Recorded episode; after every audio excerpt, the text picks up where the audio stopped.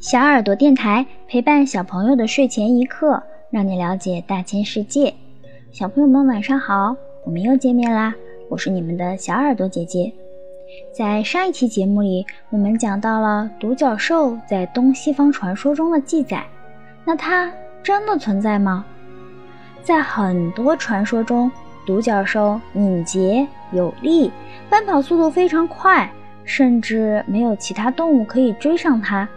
独角兽的角有着非凡的作用，它可以解毒，人吃了后可以治疗各种疾病，甚至还可以延长人的寿命。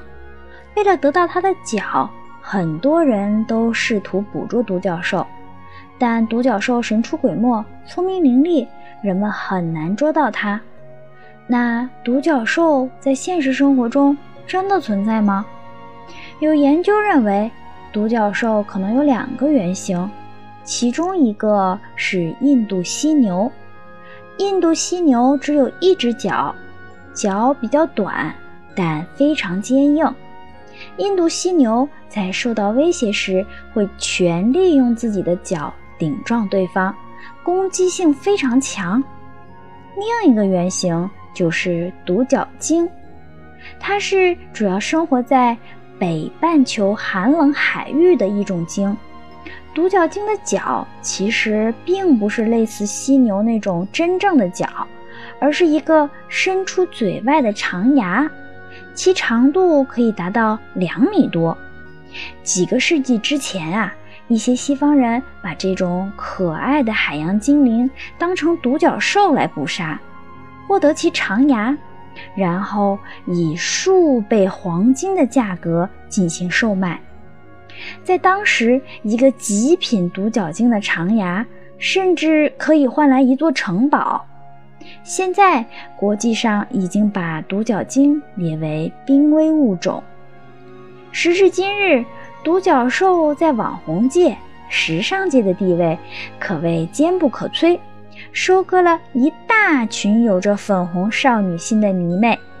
星巴克曾在北美地区推出过一款独角兽型冰乐，刚一上市，瞬间就刷爆了社交网络。每天的星巴克门口都是大排长龙，emoji 也专门为它推出了一个小表情，表示对它的爱。各种带有独角兽元素的时尚单品更是数不胜数。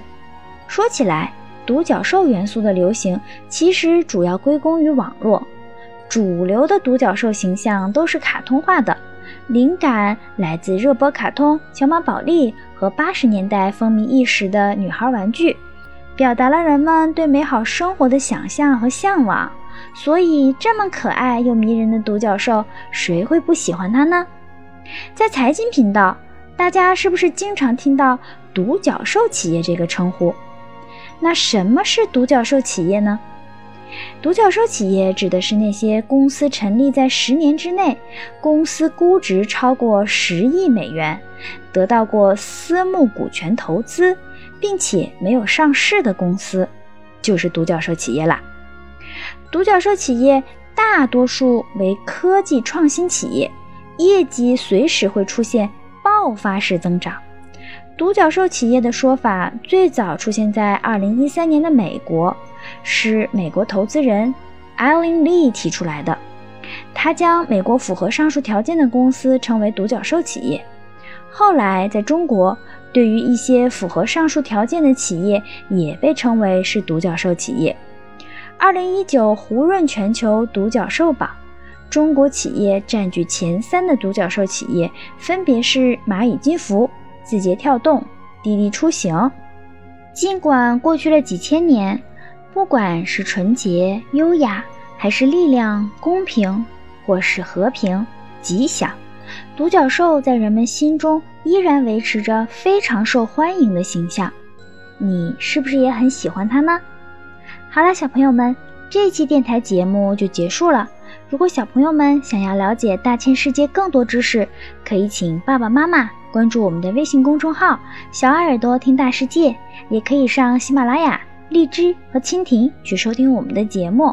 我们明天晚上不见不散，小朋友们晚安。